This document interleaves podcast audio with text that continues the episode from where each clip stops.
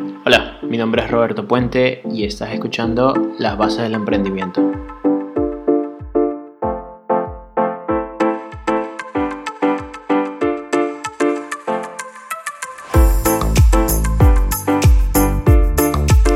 Vale, este es el podcast número 7 de Las Bases del Emprendimiento. Hoy tenemos el placer y el honor de tener a Fernando Carrera, al cual eh, puedo llamar amigo, lo cual me hace muy feliz. Y el cual fue mi jefe, mi socio y bueno, ahora simplemente es mi amigo. ¿ok? Entonces, ¿cómo estás, Fernando? Yo muy bien, gracias Robert. ¿Y qué drama arrancas tú ahí diciendo? ¿El cual fue mi, mi jefe, mi socio y ahora solamente es mi amigo? ¿Qué pasó ahí, chamo? Bueno, eh, la vida, ¿no? O sea, son distintas etapas, pero te estoy entrevistando para el podcast, eso quiere decir que, que todas las relaciones terminaron bastante bien, ¿no? Es así, es así, todo terminó muy bien. Exacto, si no, no estarías aquí. Efectivamente. Ok, entonces, Fer, eh, te cuento un poquito de qué va el podcast, que no te lo he explicado, ¿ok?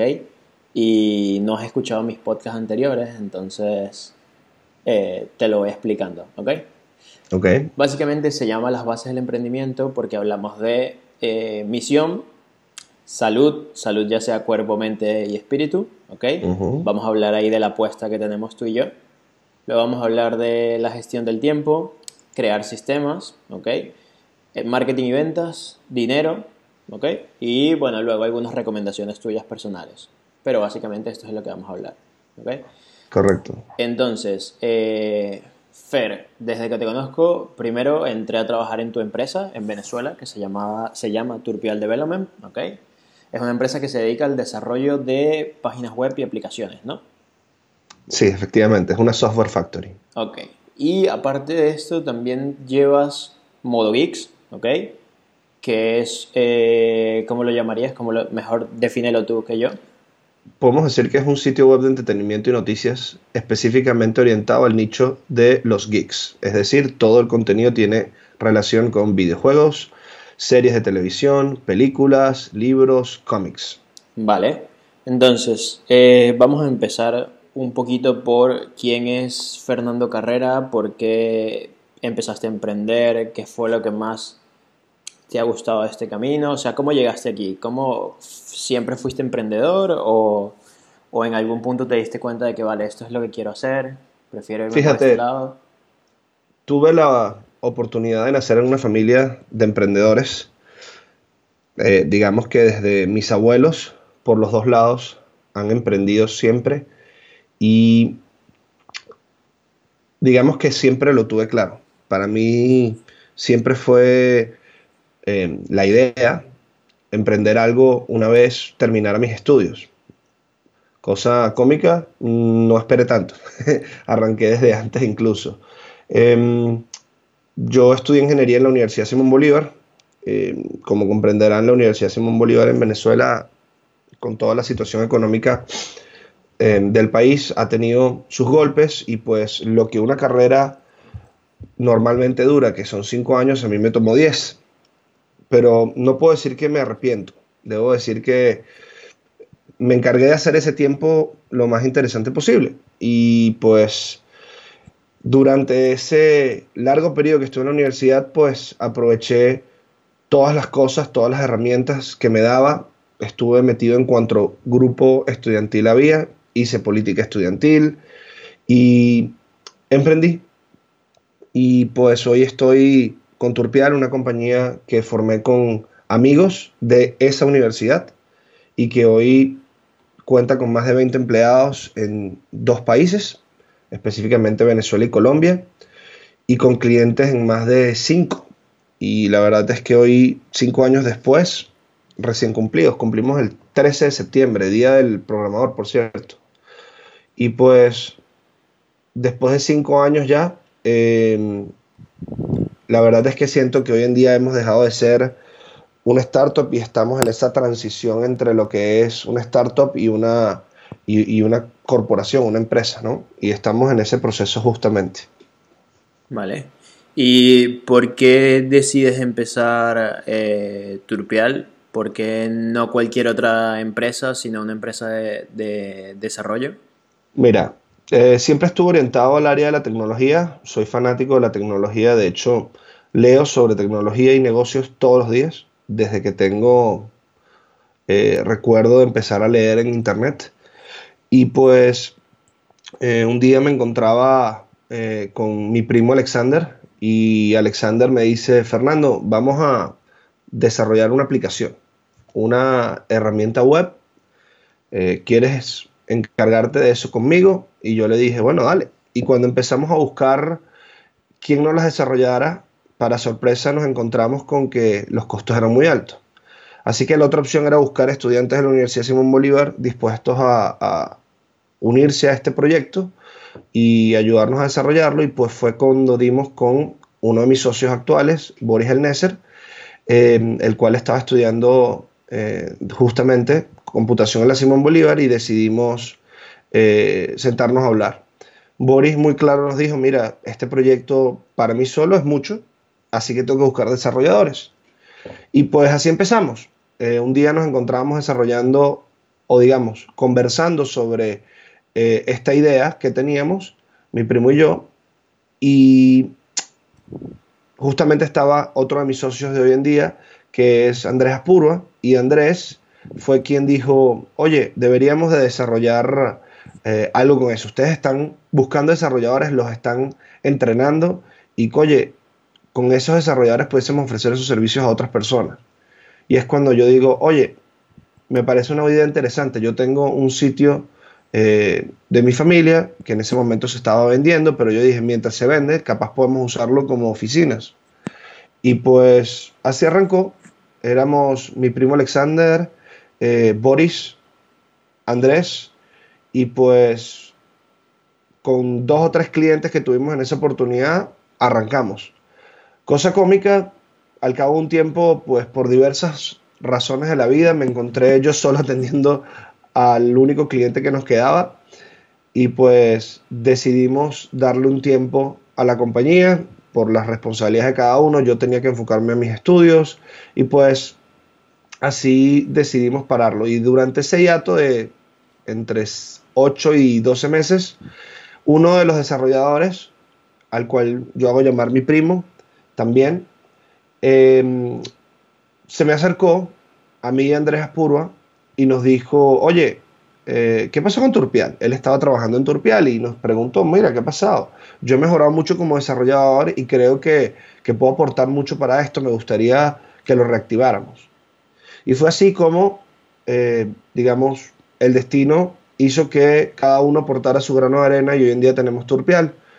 Mi primo desafortunadamente se mudó a México y no pudo continuar con el proyecto, pero durante los primeros 3, 4 años, pues lo que fue Boris El Andrés Apurua, Leonardo Gutiérrez y yo desarrollamos la compañía. En el camino, pues se nos unió Jacobo Martínez.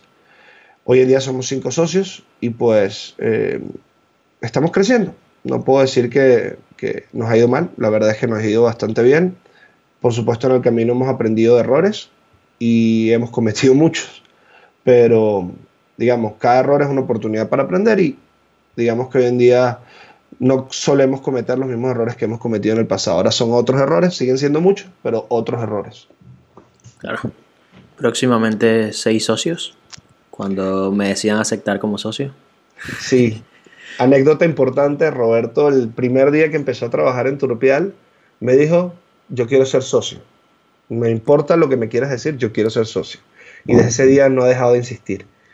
Bueno, algún día lo, lo lograré. Queda aquí grabado como constancia de que algún día llegaré a ser socio de Turpial. Muy bien. Compraré ahí una parte de las acciones. Muy bien. Entonces, vamos a, vamos a continuar, Fer. Eh, importante, importante la acotación, compraré. Muy bien. Claro, Muy bien, muy bien, como, como debe ser, carajo, invirtiendo en las compañías exitosas. Claro. Entonces, Fer, eh, hablemos un poquito de. ¿Quieres hablar un poco de Modo Geeks? De también cómo empezó Modo Geeks. Ok. Perfecto, te cuento, Robert. Sí, eh, con Modo Geeks, pues fue, digamos, una idea que yo siempre tuve. De hecho, hace ya como seis años tuve un primer inicio de un proyecto así que se llamaba Geek Inside. Eh, fue una página web que yo solo creé cuando estaba mucho más chico. La, fue un fracaso absoluto. Eh, nadie me leía y era yo solo. Traté de involucrar a más gente, pero nadie quería trabajar a Donoren y yo no tenía dinero para pagarle a nadie. Así que ahí se quedó. Con el tiempo, pues conocí a Gerardo Ramírez. Gerardo es fanático del mundo de los cómics, del mundo de las series de televisión y de las películas de superhéroes. No solamente eso, sino que además es fundador del Círculo de Lectores de Harry Potter Venezuela. Eso lo hace un perfecto candidato a querer hacer algo como esto, ¿no? Y pues un día estábamos sentados conversando y nos dimos cuenta que ambos teníamos una idea similar. Él quería montar un blog de superhéroes, de cómics. Él quería hacer como una gran biblioteca de cómics de superhéroes y de las noticias relacionadas con todo el mundo de eh, superhéroes, valga la redundancia. Y pues yo le digo a él, bueno, pero vamos a pensar más grande, vamos a hacer algo más grande. Y fue así como arrancamos Movix. Ya en ese momento ya yo contaba con Turpial, en consecuencia mi dedicación no podía ser al 100%, así que llegamos a una cierta cantidad de acuerdos donde Gerardo se iba a encargar del día a día y yo iba a prestar todos mis conocimientos y en aquel momento ya estaba en una mejor posición económica, pues decidí invertir en mi propia compañía. Cosa que es interesante, ¿no? Eh, con Turpial, pues el dinero salió básicamente de lo que íbamos poco a poco trabajando, así que el crecimiento fue lento. Con Movix el crecimiento fue, digamos, un poco más acelerado debido a que hubo inversión de mi parte y pues em, ha sido todo un viaje de aprendizajes. Em, hoy en día la compañía cuenta con eh, un personal de 10 personas más o menos y cubrimos eventos y noticias eh, de todo el mundo eh, y nos enfocamos muchísimo en contenido para los países de Argentina, España, Estados Unidos, México y Venezuela. Son los países que más nos leen. Entonces, bueno, la verdad es que estamos muy contentos, estamos constantemente eh, reinventándonos, digamos que no hemos dado realmente con ese punto donde nos sentamos cómodos con la idea, ya son, van dos años, ha sido una idea larga en, cocinarse, pero, pero estamos seguros que cuando dé resultados va a dar resultados y muy buenos. Muy bien. Eh, hablemos un poquito de, la misión, ¿ok? la misión de, de y de, y de Turpial queda quizás un poquito clara, pero ¿cuál es tu misión personal? Como... Mi misión personal, oye, es una pregunta que nunca me habían hecho. Quizás yo me la había hecho antes, pero mira, yo creo que mi misión personal es llegar a estar en una posición que me permita generar un impacto positivo en las áreas en las que me desenvuelvo. Yo creo que uno trabaja, si bien por recursos económicos, para tener una vida, digamos, más sencilla, porque eso es lo que hace el dinero. El dinero, yo siempre he dicho, no compra la felicidad, pero compra facilidades. Y, pero uno trabaja es para dejar una huella. Y para mí eso sí, yo siempre lo he tenido claro. Yo, mis compañías, el que me conoce sabe que las construyo en base a poder construir, vale la redundancia. Eh, yo no tengo compañías de maletín, yo no busco crear compañías que sean un empleado y generen mucho dinero, yo creo en crear estructuras.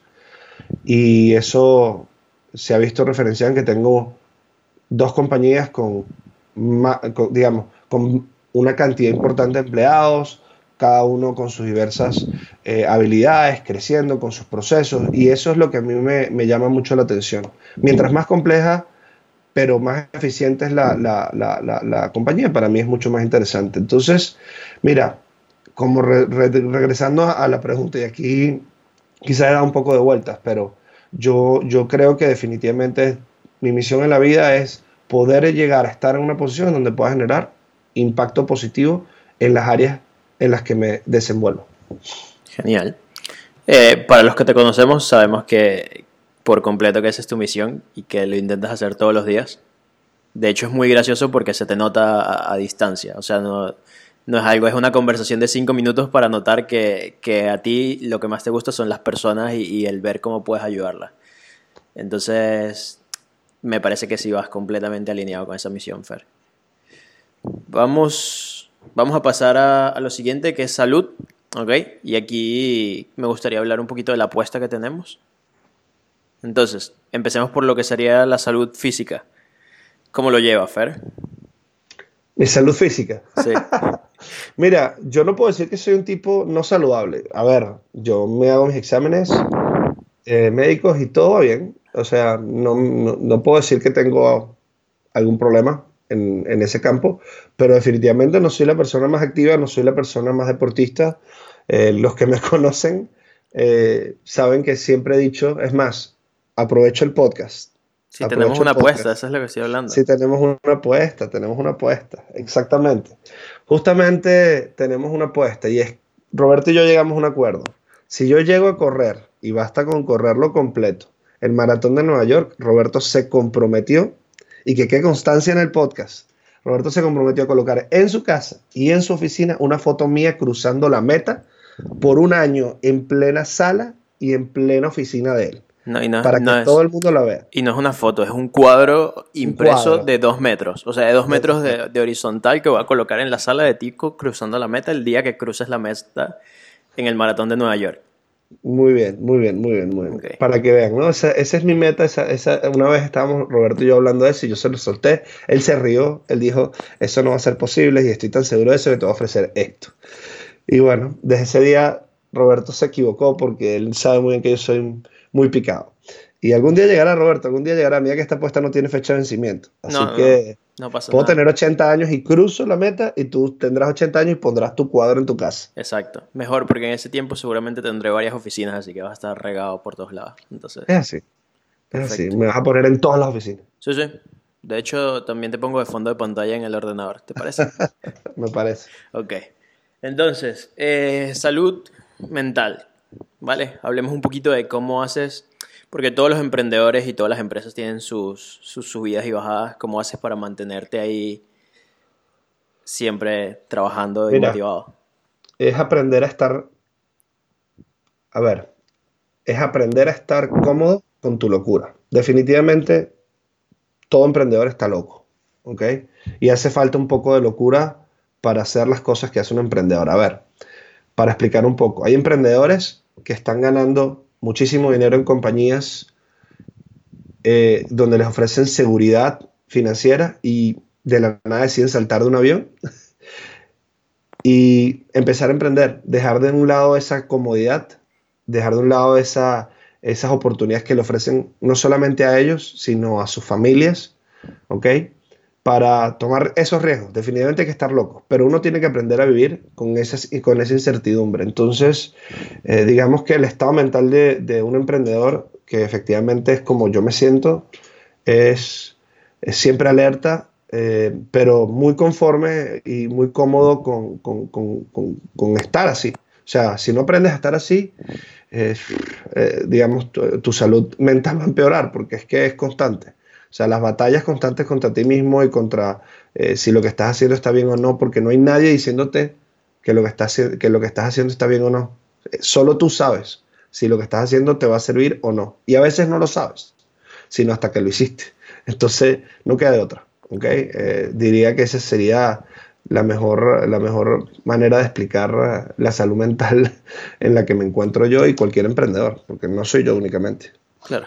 Comentando sobre lo que dices del avión, eh, hay un, un, quote, una frase del creador de LinkedIn, de Riff Hoffman, que dice que emprender es saltar de un avión e intentar construir, o sea, sin paracaídas, intentar construir el avión. No, mentira, saltar de un precipicio e intentar construir un avión en el camino. Es así, es así, ya ese te lo había escuchado a ti alguna vez, ah. en una de nuestras conversaciones largas. Pero está bien. ¿Y espiritualmente? Espiritualmente, no soy una persona muy religiosa. no eh, tiene que ver con religión necesariamente. Necesariamente, estoy de acuerdo. Eh, pero yo creo, mira, yo creo que, siempre yo tengo un motus y el que me conoce me ha escuchado seguramente decirlo. A las personas buenas les pasan cosas buenas. Y uno por la vida eh, digamos, tiene que dar, tiene que dar y dar y hacer el bien para poder recibir cosas buenas. Exactamente. Eh, al, final, al final no se trata de quién, se trata de, dar, de hacer y dar, y dar bien. ¿Ok? Y a ver, eso básicamente el que, el que escuchó esa frase inmediatamente puede relacionar eso con el karma. Yo creo en el karma. ¿Ok? Y el, y el karma golpea duro. Entonces, eh, definitivamente, si tú le devuelves cosas buenas al mundo, el mundo te va a dar cosas buenas. Y ese es mi motus y por ahí me guío. Y bueno, la verdad es que a veces me he sorprendido cuando me pasan las cosas que me pasan, eh, porque digo, wow, definitivamente tengo que recordar estos momentos, porque, porque a veces cuando dudo de si hacer algo no, que es bueno, pero involucra un sacrificio de mi parte, tengo que recordar que es por estas razones y estos momentos que a veces ocurren que yo digo, mira, tengo que hacer esto, pues tengo que llenar esa cuota. O sea, si no la lleno, no, van, no, van, no van a pasar estas cosas. Y bueno, eso diría yo que es la parte, la mejor parte espiritual, o sea, la parte que puedo decirte de mi, de, mi espiritualidad. Muy bien, muy bien. Eh, vamos a hablar ahora de un tópico que, que quizás te guste mucho, ¿ok? Vamos a hablar de la gestión del tiempo, ¿ok? Gestión del tiempo. ¿Cómo gestionas el tener dos empresas, básicamente? Y, tener tiempo para ambas. No solo dos empresas. Eh, algo que no dijimos al principio. Yo ahorita estoy, a ver, estoy en una etapa de mi vida donde estoy en cambios, muchos cambios. De hecho, dejé eh, Caracas y me vine a vivir a Madrid. Eh, por muchas Razones en vez de escoger Barcelona. Una decisión equivocada, pero bueno, no hablemos de eso en el, en el podcast. Sí, no, no, estamos discutiendo de qué ciudad es mejor o no. Aunque todos saben, los que nos están escuchando, que Madrid es mucho mejor para vivir. Sí, sí, para ir a la playa también. Exactamente, uno va a la playa a vacacionar. Muy bien. Pero bueno, regresando a lo que nos compete. Eh, decidí venirme a Madrid eh, por muchas razones. Eh, luego de haber analizado un poco digamos, las diferentes opciones en donde yo estaba pensando irme a hacer estudios de posgrado, eh, pues decidí que fuese Madrid debido a, como dije, una cierta cantidad de, digamos, de factores, pero creo que los más determinantes fueron que es un sitio, digamos, espectacular para mis dos compañías. Considero que hay muchas oportunidades en los dos nichos que atiendo tanto con Turpial como con Movix. Y pues eso, eso nos permite, digamos, eh, realizar muchas cosas interesantes. Y en eso estamos ahorita, tratando de, llevar las operaciones de ambas compañías hacia Europa. Pero regresando tú, a, tu, a tu pregunta sobre la gestión del tiempo, el hecho de estar aquí me llevó también a tomar un trabajo a tiempo completo. Sí, volví después de más de cinco años de ser mi propio jefe mi propio jefe, pues he vuelto a, trabajar para otra compañía. Y la verdad es que ha sido una experiencia muy buena. Yo de experiencia de trabajar para otros tengo, es un año.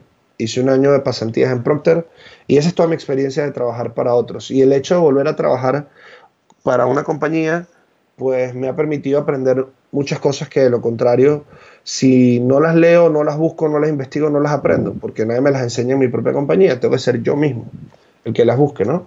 Entonces, en este momento, y ya otra vez, ahora sí para responderte tu pregunta sobre la gestión del tiempo, se trata de, ahorita yo básicamente estoy malavariando entre un trabajo a tiempo completo, donde tengo un jefe y tengo que responder a resultados, y unas responsabilidades en mis dos compañías, donde definitivamente yo me debo a ellas y no puedo sencillamente decidir un día, ay, me voy, sin que las cosas estén como tienen que estar y bueno, es por eso que yo desde antes de venirme pues tomé mis precauciones y busqué quien pudiese reemplazarme en las tareas diarias y pues traté de reorganizar mi rol un poco a que fuese algo más, eh, digamos, direccional, algo más de supervisión y menos de tareas del día a día, cosa que eh, ha sido bastante gratificante porque me ha permitido no solamente darme cuenta que tengo un excelente equipo, eh, de personas y muy capaces, sino que además me ha permitido trabajar en las cosas que yo realmente considero eh, cambian, o sea, permiten cambiar y crecer mucho más y despreocuparme tanto por, digamos, los problemas del día a día que se enfrentan. Entonces, eh, digamos que por tiempo, ¿cómo sería un día normal en, Fernando? Pues se levanta muy temprano, arranca, eh, a ver, muy temprano aquí en España, son las 8, 8 y media de la mañana, ¿no? Vale acotar, no son las 6 de la mañana, jamás he sido un morning person. Eh, gracias a Dios, en este trabajo entro a las 10 de la mañana y pues luego de, luego de levantarme esa hora, pues empiezo con reuniones muy rápidamente. Trato de colocar mis reuniones en la mañana de forma tal de salir de, digamos, de eso lo más temprano posible y ya cercano al mediodía, pues continúo con el trabajo en la compañía en donde estoy y ya cerca, cercana la, la, noche, pues lo interesante es que por la diferencia horaria yo, eh, eso me permite que cuando yo llego a casa luego del trabajo, pues en Venezuela todavía están eh, a mediodía y eso, y eso hace que pues yo pueda participar en, en todo lo que es la media jornada, eh, tanto en Venezuela como en Colombia. Entonces se me ha hecho bastante interesante, pero claro, trabajo desde las 8 de la mañana hasta las 2 de la mañana. Y muchos dirán, bueno, pero tú no duermes. Eh, sí, duermo poco. La verdad es que como emprendedor me digo que luego habrá tiempo para dormir y descansar. Ahorita, en este momento, creo que estoy en la época de mi vida en donde puedo. Y si puedo, tengo que aprovecharlo. Claro. Sacrificando un poquito la salud en pro de, de sacar adelante las empresas. Aunque si duermes 6 horas, la verdad es que si tú te sientes descansado, a mí me parece que está bien. Yo lo he probado. He, intentado ver qué cuál es mi promedio y creo que mi promedio está alrededor de 7 horas que necesito para dormir bastante bien. Sí, definitivamente dormir es importante. Tampoco uno puede dejar, de hecho, de, creo que de las cosas más importantes de mi día eh, son mis horas de sueño. Si hay algo que me molesta muchísimo es cuando alguien las interrumpe. A pesar de que soy de sueño profundo, entonces para realmente interrumpirla tienes que venir y decir, Fernando, despiértate. A mí no me importa que alguien esté hablando ni nada por el estilo, pero sí, mis, mis horas de sueño son, son de las cosas más importantes, porque si no, no rindo, chamo, y son muy pocas, entonces tengo que aprovecharlas. Claro. Y bueno, ya que nos has dicho un poco cómo has creado sistemas, vamos a pasar a, este punto, que es, eh, bueno, al venirte para acá, para, para España, has tenido que, que de alguna manera dejar algunos sistemas ya creados en Venezuela que te permitan a ti manejar mejor tu tiempo, ¿no? Ese, ese rol que dices que ahora estás supervisando. Entonces, eh, ¿cómo, determinaste qué tareas podías delegar o cómo creaste el sistema para que luego otra persona se encargara de tu trabajo? Mira, primero, entender que esto no es un proceso que, que ocurre, digamos, en un plazo de tiempo muy corto. Eh, yo estuve por más de un año buscando a una persona que pudiese, digamos, sustituir, digamos, sustituirme de forma presencial en Venezuela. Eh, y más que presencial, lo importante es que pudiese sustituir mis gestiones del día a día. Eh, una vez que consigo esa persona, es, no significa que ya me puedo ir. ¿no? Viene una etapa de, entrenar, de agarrar la confianza, de, entender la confianza, de, entender que con esa persona tú tienes que, que, ganar esa confianza. Y pues por varios meses estuvimos trabajando muy cerca, muy claros de cuál era la visión, muy claros de hacia dónde iba, de cuáles eran mis intenciones. Mis intenciones siempre estuvieron claras, eh, incluso un año, año y medio antes de venirme. Tanto mis socios, la compañía en general está clara y eso es lo que es muy importante manejar con todo el mundo, las expectativas. Y hay una frase también que los que me conocen saben que le digo mucho, esta la aprendí mientras estaba en Procter Gamble, es que la frustración es un tema de expectativas y todo el mundo tiene expectativas y lo más importante que tiene que hacer un emprendedor es aprender a manejar esas expectativas eh, de su alrededor. Y creo que, eh, digamos, lo más importante al momento de iniciar un proceso de delegación de tareas, donde tú tienes que entregarle muchas de tus tareas, de tu rol a otra persona, porque vas a ir a asumir otro rol, otras, otras tareas diferentes, esto aplica para cualquier cosa en la vida, tú tienes que hacerle entender a tu alrededor que viene un cambio, ¿ok? Que tienen que prepararse para ese cambio, que tienen que asumir una posición, eh, digamos, en la que deben adaptarse a, ese cambio y pues tratar de preverlo en lo mejor posible cuáles son esos cambios. Yo lo hice, la verdad es que ha resultado bastante bien, no ha sido fácil, eh, pero, pero sí, creo yo sería, sería la mejor forma, lo mejor que pudiese decir, alinear expectativas. Vale. Y ¿Utilizas alguna aplicación, algo para, para ir entendiendo las tareas que deben realizarse, por ejemplo, saber qué está haciendo la otra persona? Mira, em, la verdad es que ha sido muy difícil para mí eh, manejar una aplicación específica. Creo que la aplicación que más uso es Trello. Definitivamente. Eh, Trello, para los que no la conocen, es un, es un Kanban board que te permite crear diferentes columnas y en cada columna agregar diferentes tarjetas, que son tareas, y en cada tarea llevar el control y comentarios y adjuntos de cualquier tarea en particular. Una herramienta muy poderosa para, para digamos, organizar tu tiempo y tu día. Muchos otros usan Asana, hay una cantidad de aplicaciones similares, ¿no? Digamos que un Kanban board eh, a veces es mucho más eficiente que un calendario, incluso mejor aún si, si se integra con un calendario y Kanban board al mismo tiempo. Eh, suelen ser herramientas muy poderosas para, administrar, para administrar y gestionar el tiempo. Eh, más allá de eso, la verdad es que requiere mucha disciplina de organizarte. Yo suelo, yo suelo tomarme mi tiempo los domingos antes de arrancar la semana para organizar mi semana. ¿okay? Em, hay otras personas que hacen el día a día, se sientan en la noche y organizan el día siguiente. La verdad es que mi día a veces suele ser un poco... Eh, o sea, mis días durante la semana eh, no tienen horas específicas. Yo sé que tengo que hacer estas cosas, en muchos casos. Claro. Entonces, yo no sé exactamente qué día la voy a terminar haciendo, pero eh, lo que hago es organizar por prioridad, definitivamente, cada una de mis tareas en mi Kanban board.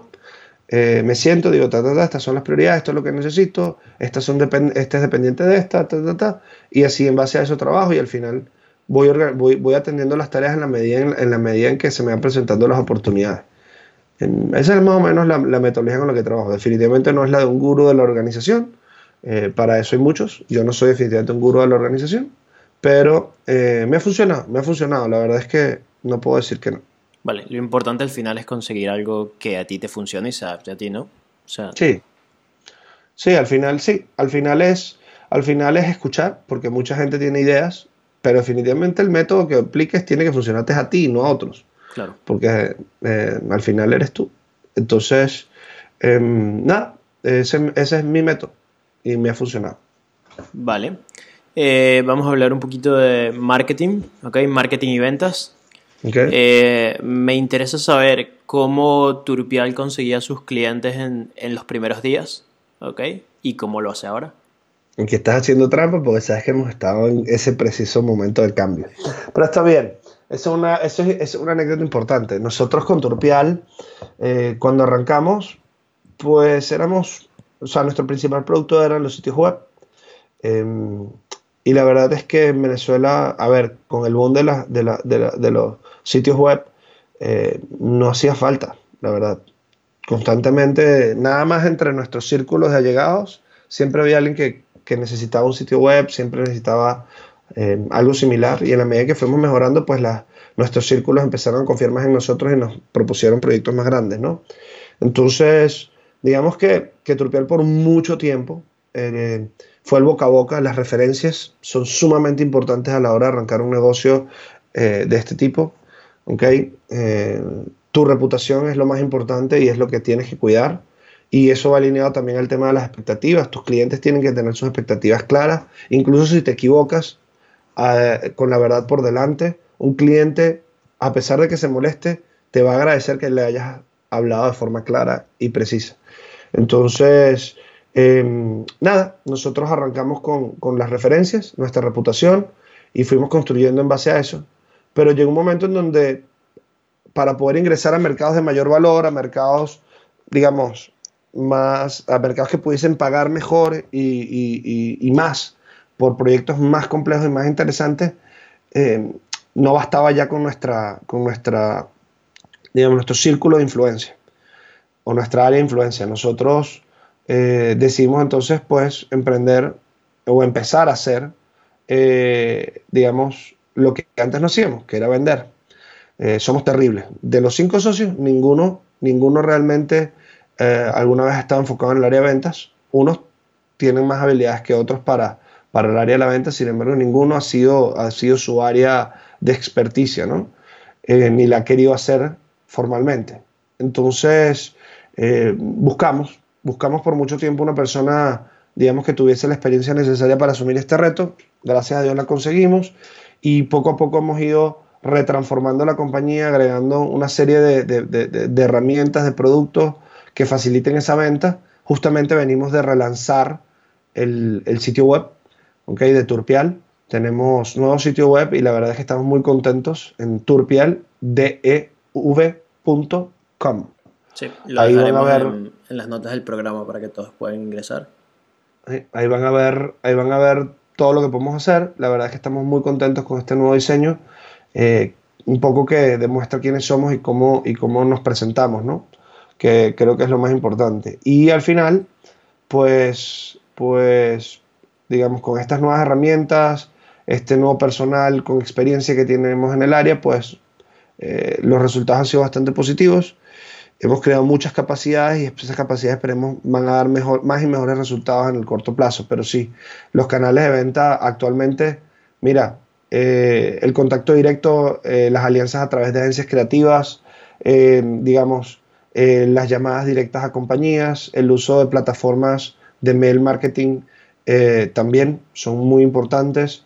Y finalmente creo yo, mira, plataformas de lead generation como pueden ser Sales Navigator de LinkedIn son claves para empresas de Software Factory como nosotros porque te dan acceso a una lista de potenciales clientes a los cuales con un correo ya estás llegándole a ellos directamente.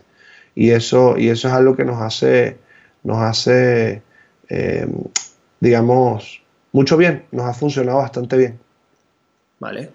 ¿Y algún tipo de marketing en concreto, redes sociales, aparte de, lo que me estás contando de utilizar la herramienta de, leads de LinkedIn, eh, blog, YouTube? Mira, nosotros tenemos, yo, nosotros Cosa importante, como nunca habíamos tenido que tener que, hacer, que hacer ventas per se, nuestro, nuestro enfoque en marketing ha sido más hacia, hacia el reclutamiento.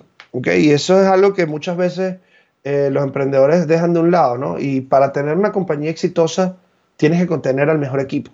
Entonces uno también tiene que aprender a hacer la venta hacia las personas que, que quieres que trabajen para ti, ¿no? Porque, porque al final hay mucha competencia afuera. Okay, muchas empresas geniales buscando y compitiendo por el mismo recurso. Entonces nosotros entendimos eso y entendimos que había, había que esforzarnos por hacer que la, compañera, que la compañía fuese la mejor opción para, para, para, digamos, esos empleados que queríamos, que queríamos contratar.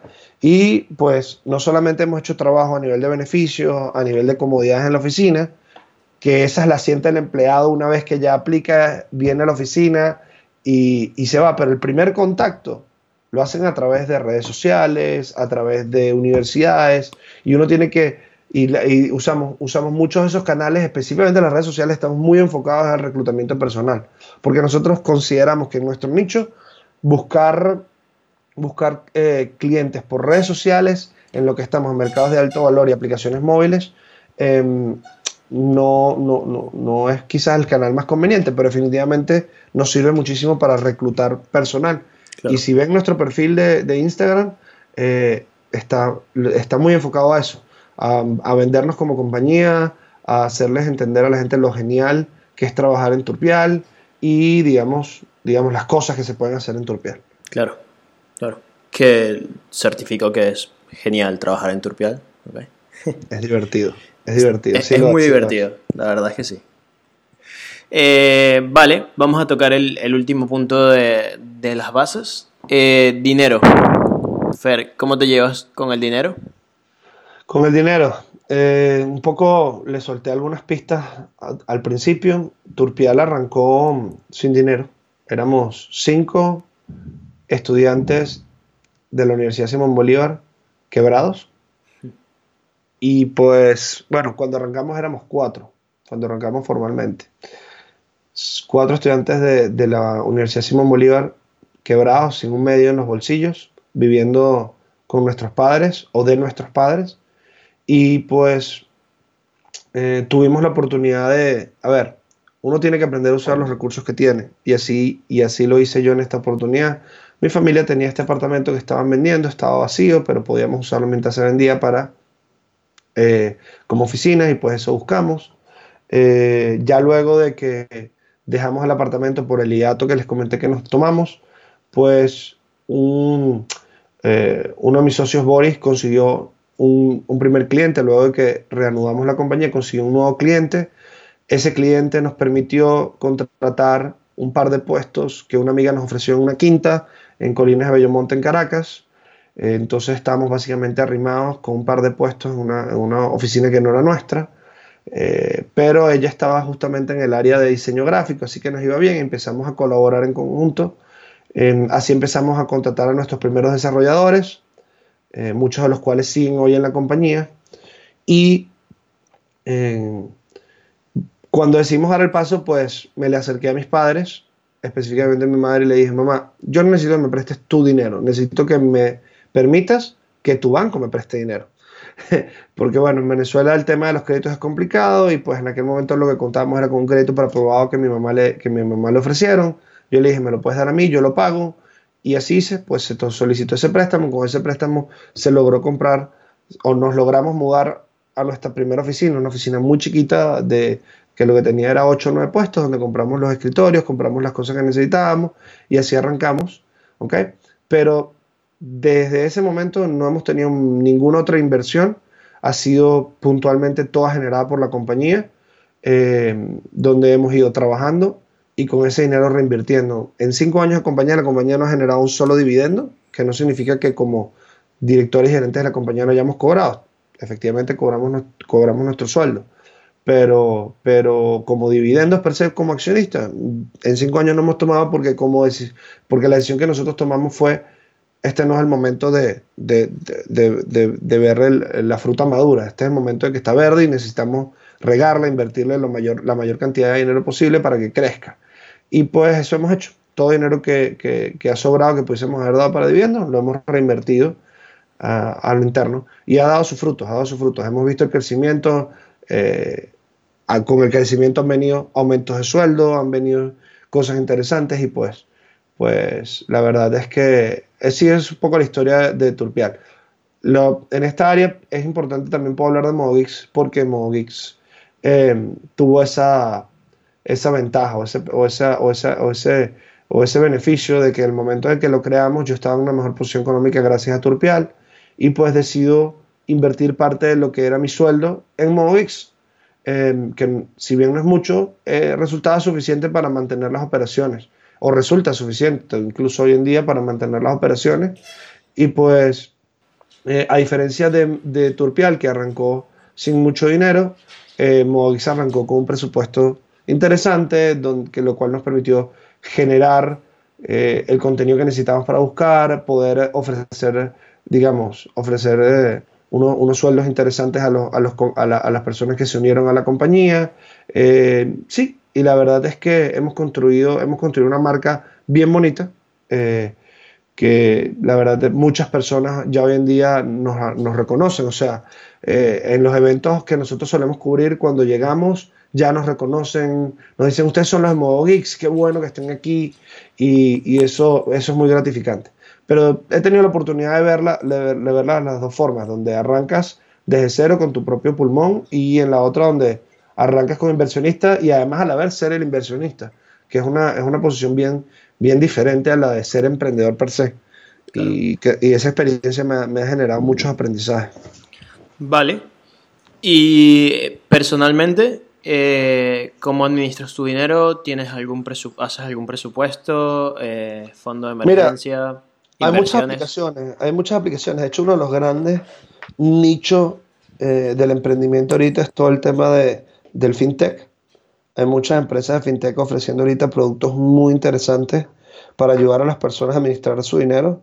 Porque al final, chamo, yo me he dado cuenta que que hay una diferencia muy grande entre alguien que sabe manejar su dinero y, alguien que no. Eh, yo aprendí, gracias a Dios, desde, mucha, desde muy chamo a administrarlo con, digamos, con consejos de mi familia. Eh, apliqué mis propios métodos, apliqué herramientas que, que, aprendí para, para mis compañías. Hoy en día, mis presupuestos los administro con un cuadro Excel sencillo. Es un flujo de caja donde, eh, digamos, coloco semana a semana cuáles son mis gastos y cuáles son mis ingresos y mis balances al final de cada, de cada semana y eso me permite ver, eh, digamos, cómo voy a estar de aquí a los próximos tres meses y poder prever cualquier gasto puntual, cualquier gasto de emergencia, poder entender si puedo eh, asumir, asumir un compromiso o no. eh, porque al final eso es lo más importante. Claro. Eh, y bueno, pero también ahorita justamente acabo de probar, y de hecho valga la cuña para ellos, una aplicación que está disponible en España, se llama FinTonic, está muy, muy cool. Eh, FinTonic, digamos, se asocia a tus, a, tus cuentas, a tus cuentas de banco, registra todos los movimientos que haces y te ofrece, digamos, data de una manera bien interesante para, para establecer presupuestos, decir cuánto vas a gastar, notificarte si un pago duplicado o no, y, resulta muy, muy eh, útil, útil a la hora de... Y yo creo que para alguien que no quiera ahondar en especificaciones como yo, construir un cuadro, o que quizás no tiene esa disciplina, el solo hecho de instalar nuestras aplicaciones de FinTonic, de FinTech, perdón, eh, te simplifica la vida y te va a ayudar, te va a ayudar porque vas a poder establecer cuánto quieres gastar de cada cosa y te va a avisar, mira, estás llegando a tus límites, aguántate. Eh, sí, esa es la recomendación que yo haría. Claro. Eh, yo uso Fintonic. Personalmente no me gusta mucho. prefiero, prefiero. Lo que pasa es que a mí me gusta más yo llevar mis gastos. Entonces todos los días dedico nada, 10 minutos a ver cuáles gastos tengo, cuáles no, y los voy anotando en una hojita de Excel también. Bueno, de, de Google Drive. Tengo años sin usar nada que tenga que ver con Microsoft, pero, pero eso, de Google Drive. Pero sí, el problema es que yo llevo las finanzas con, con, Edurne, o sea, con mi mujer. Entonces, para nosotros nuestro ingreso es un solo ingreso. ¿Ok? Entonces, Fintonic no funciona todavía de dos personas. Tendríamos que hacerlo individualmente cada uno. Pero es súper interesante. O sea, es me, resulta más interesante la data que está guardando esta aplicación y los inversionistas que tiene atrás que la aplicación como tal. O sea, porque al final está, está ingresando una cantidad de datos financieros de cada persona, o sea, que, esa aplicación puede jugar con ellos, que es, es muy interesante porque luego puedo ofrecer cosas muy puntuales a cada persona, ¿no?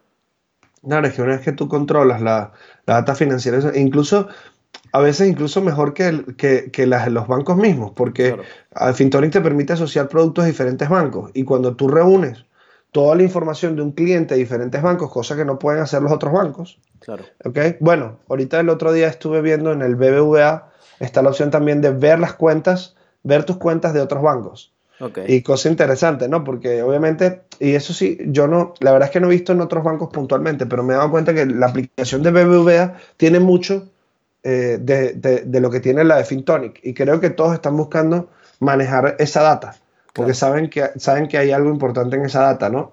Eh, o sea, hay un potencial de, generar ingresos eh, usando esa data, ¿no? Por ejemplo, inmediatamente al tener esa data, ofrecerte préstamos, ofrecerte herramientas financieras ajustadas específicamente a lo, que, a lo que tú tienes. Y por supuesto, cuando un banco te hace tu estudio, ellos no saben realmente eh, mayor información de ti que lo que manejan en tu cuenta. Claro. Para representarte algo. Ahora, si tienes si tengo información de todas las demás cuentas, imagínate lo que puedes hacer con eso. Por eso a mí me parece interesante el, concepto de FinTonic.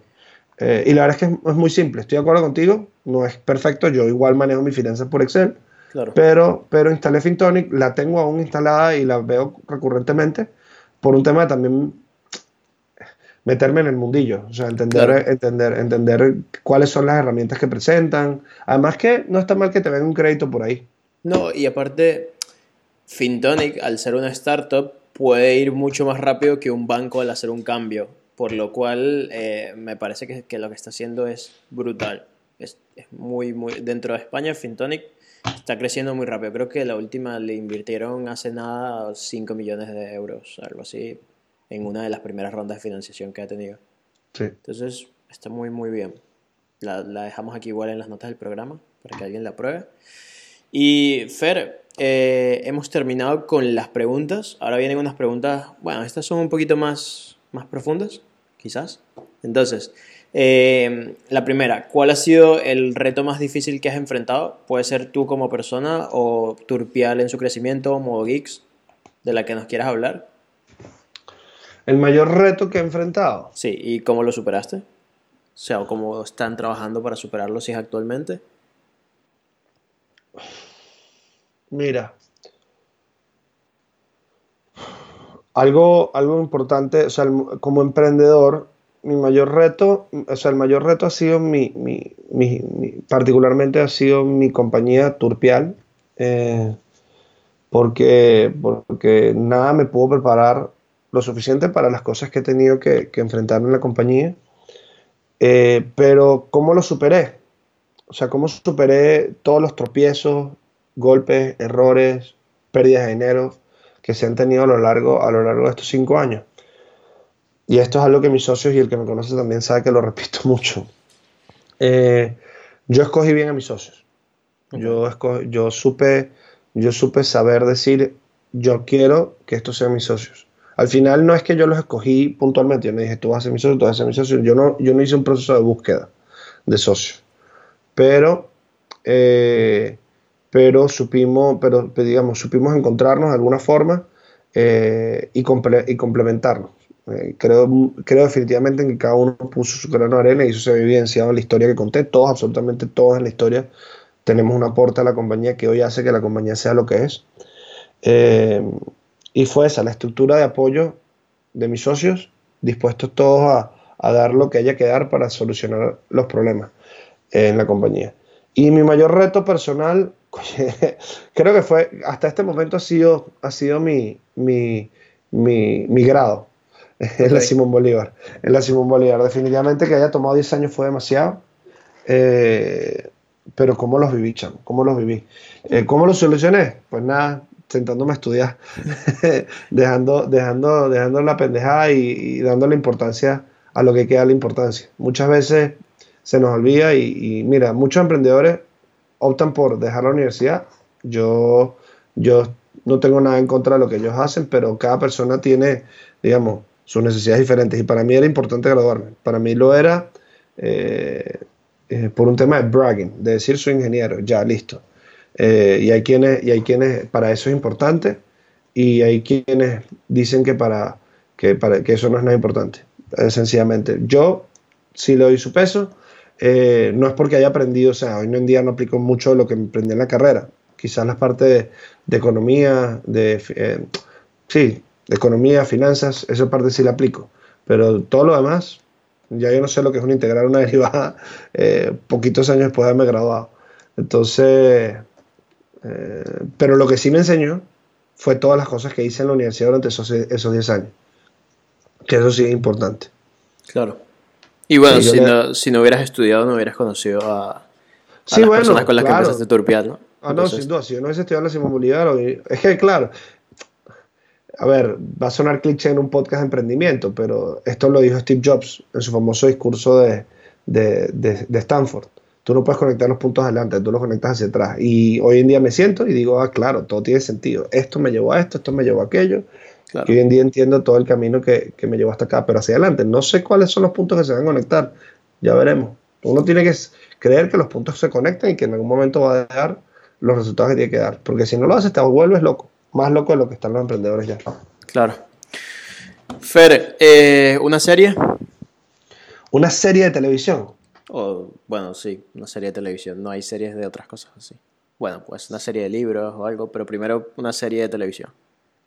Mira, una serie de televisión. Eh, a ver, recientemente, recientemente vi, bueno, creo que la serie, la serie que más he visto, eh, digamos, que más he visto en los últimos tiempos ha sido Game of Thrones, pero eso es muy cliché. ¿Puedo recomendar a ver qué serie vi hace poco? Una serie para emprendedores.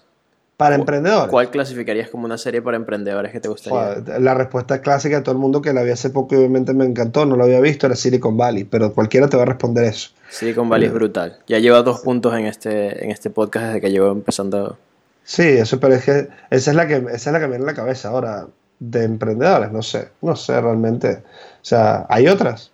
¿Qué otra serie? Yo veo Billions. Ah, Billions, Billions, Billions la empecé a ver, no me, no me, no me atrapó al principio. Claro, también está Mad Men. Mad Men, Mad Men la empecé a ver, no me gustó. Y mm, ahora estoy viendo Ballers, que es esta con La Roca. Sí. Si la ves desde el lado emprendedor y todo esto, vas bastante bien. ¿Y si no? Bueno, y si no, tiene algunas cosas que son drama innecesario. Es la roca, hermano. Lo que haga la roca es divertido. Sí, sí, bastante, bastante. La verdad es que está muy bien. ¿Películas? Fer. Películas. ¿Tú por qué me haces estas preguntas, Roberto, a estas alturas? Tú sabes muy bien que para mí escoger una película o una serie es muy complicado. Porque para, Eh, para Fernando, ojo, todas las películas son buenas. Fernando nunca ha visto una película mala en su vida. Él las disfruta No, sí, todas.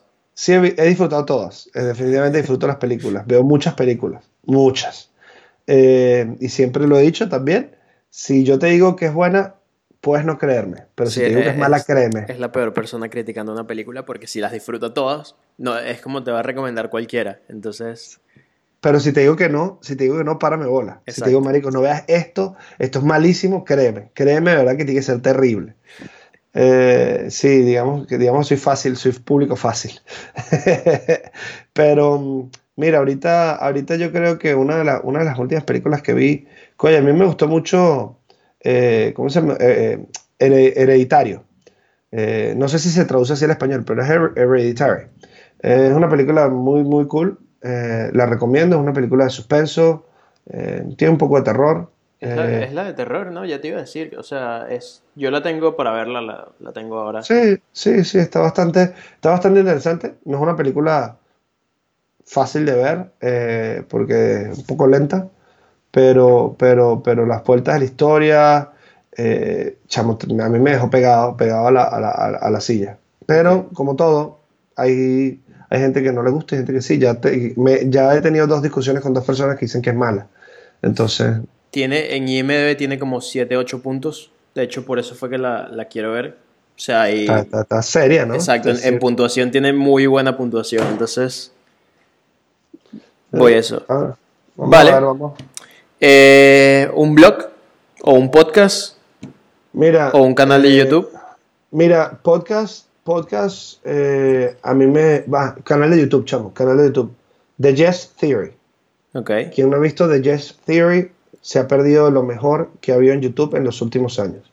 Se los prometo, se los garantizo. Yes Theory son un conjunto de amigos de diferentes naciones que se mudaron a una ciudad, Los Ángeles, a hacer lo que estaban haciendo, que es videos donde busquen salir de sus zonas de confort, ¿ok? Y busquen hacer que otras personas salgan de sus, de sus zonas de confort. Y por eso es The Yes Theory, buscar decirle que sí a todo. Y los videos son súper creativos, súper creativos y siempre dejan un mensaje espectacular. De hecho, en cuatro días, 26 de septiembre o 25, creo que es el 25, eh, ellos hace varios meses retaron a Will Smith a lanzarse de un, eh, a hacer Benji de un helicóptero en el Gran Cañón. Ok. Y Will Smith aceptó y no solamente va a saltar, sino es el día de su cumpleaños número 50. Ok. Y va a salir todo en YouTube en vivo, en tres o cuatro días. Así que, ah, pero no sé si esto valga la pena porque no sé si el podcast vaya a salir a tiempo. Bueno, pero lo van a ver antes. O sea, lo van a ver. Si no lo, han visto, ver. exacto, si, Si no, no lo han han visto, visto. lo van a ir a ver. ¿no? Si no lo han visto, bueno, sí, 25 de septiembre, probablemente cuando escuchen este podcast ya salió, búsquenlo, seguramente está genial. ¿Ok? Y vean ese canal, esos chamos que están realmente haciendo cosas buenas en YouTube, contenido de calidad y que deja un mensaje. Eh, de hecho, ellos tienen una marca que se llama Sick Discomfort, eh, que está muy, muy cool. Y la verdad es que yo los sigo mucho, los veo todos los días. Ok. ¿Sacan video todos los días? Mira, no, no, no realmente, ellos sacan como un uno o dos videos por semana. Ok. eh, pero, por ejemplo, hace poco hicieron una. hace- ellos, ellos sí comparten mucho por redes sociales. Eh, ellos hacen cosas como, por ejemplo, caen en un. eh, llegan a un país eh, y le escriben a sus seguidores. Ellos dicen: Miren, estamos en este país, eh, ¿quién nos ofrece dónde quedarnos? Ok. y los seguidores les escriben y, le- y se quedan y los chamos van a gente que no conocen y se quedan en los lugares de sus seguidores y, sus- y después le piden a otro seguidor que los busque y los lleve a otra ciudad en otro país de Europa eh, y, y la verdad es que está, está eso ellos y en el proceso pues conocen gente ten- eh, eh, y se sienten muy real, muy real. Claro. Eh, no, es, no, no son estos tipos de reality show que tú ves las tomas y tú dices que claro que tiene que ser preparada. Es imposible que la cámara esté dentro de la casa en el momento que está llegando el animador si antes la, la cámara no llegó y le avisó a la gente. Claro. Entonces no claro, puede resultar sorprendida a la persona. ¡Ay, vino Claro. Porque La cámara ya está dentro de la casa. Pero bueno, Acabas de arruinarle los realities a un montón de gente. a un Fernando. montón de gente, ¿verdad? Sí. Se la, se la arruiné demasiado. Pero bueno, eh, no, de verdad lo recomiendo 100%, chamo. The Yes Theory. ¿Tú lo has visto? No, pues soy, soy parte del grupo que no ha visto. Yo, yo YouTube es Casey Neistat y ya. no, no, no. Ve de Yes Theory. Y, ¿cómo se llama este? Marqués. En PhD. me impresionó el crecimiento de ese chamo. Sí, sí, es, es, brutal. Yo es que nunca lo había visto hasta que vi como los, los primeros vídeos de... No sé quién lo nombró y enseñó sus primeros vídeos y era un niño, literal, ¿sabes? Un niño haciendo vídeos de, de ordenadores. Es un... El chamo, el chamo tiene, o sea, es que, es que es impresionante. Creo que es el tech reviewer con más, con más suscriptores en, en, en, en YouTube ahorita. Sí, pero cosa... las tomas que hace ahora son sin sentido, o sea, son increíbles porque creo que se compró hasta un brazo mecánico, todo lo graba en una Red One que cuesta 80 mil dólares, una cosa así, en 4K, en 8K, ¿sabes? Es, exagerado. Lo ha hecho muy, muy bien para estar donde está. Sí. Y por último, Fer, ¿un libro? Un libro, no soy de leer mucho, la verdad es que no, no, no o sea, de leer libros per se. Eh, eh, yo leo mucho por internet, muchísimo, muchísimo. Em, ¿Un blog entonces? Un blog en particular, mira, yo sigo mucho The Verge. Es, más noticias, no es tanto, no es tanto, eh, digamos, aprendizajes o cosas así, pero la verdad es que eh, para estar en el mundo de la tecnología tienes que estar al día.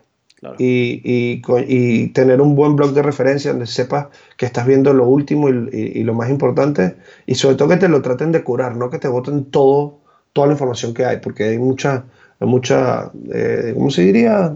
Pupú. Hay mucha mierda. hay mucha mierda en internet. El, podcast es explícito, puedes decir lo que tú quieras. El, podcast es explícito. Sí, sí. Ok, está bien. Entonces, eh, sí, eso, The Verge. TheVerge.com. Ok, vale. Y bueno, ya esa es la última pregunta. ¿Algo que te gustaría agregar, Fer? Gracias a Roberto por invitarme.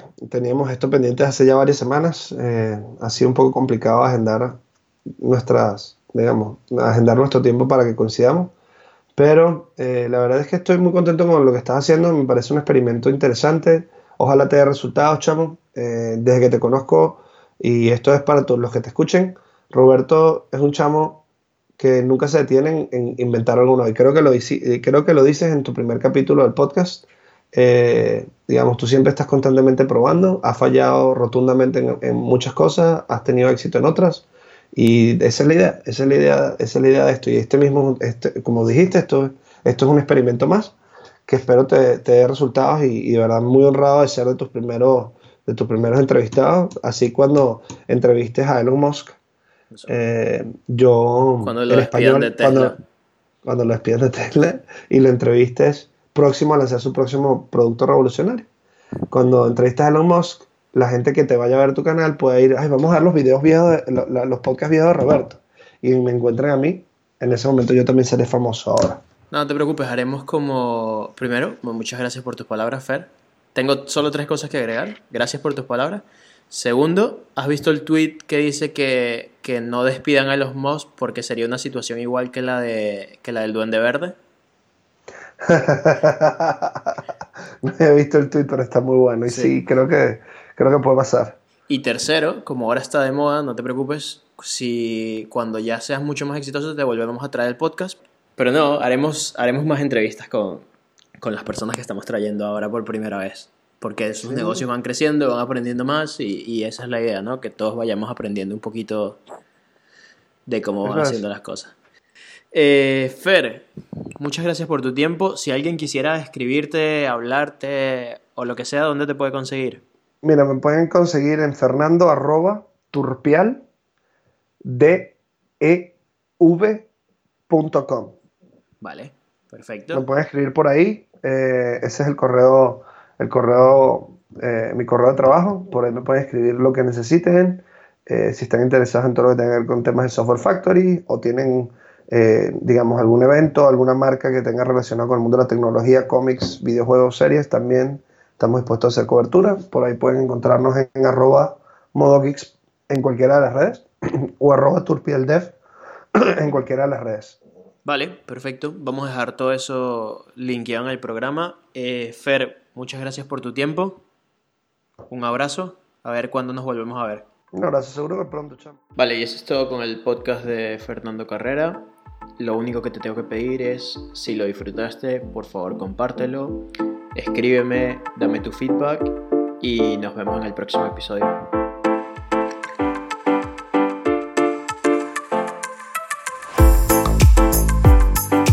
Mire, este podcast se ha hecho largo. Ya tenemos que casi más de una hora hablando. Una hora y cinco Y hablando. tú tienes que irte. Bueno, no, tengo, no tengo que irme. Ok, tengo que grabar Me otro mentiste. podcast en una hora. Me mentiste. No, no, no. Vamos a. Esto, esto va a quedar como, como lo último del podcast cuando cerremos.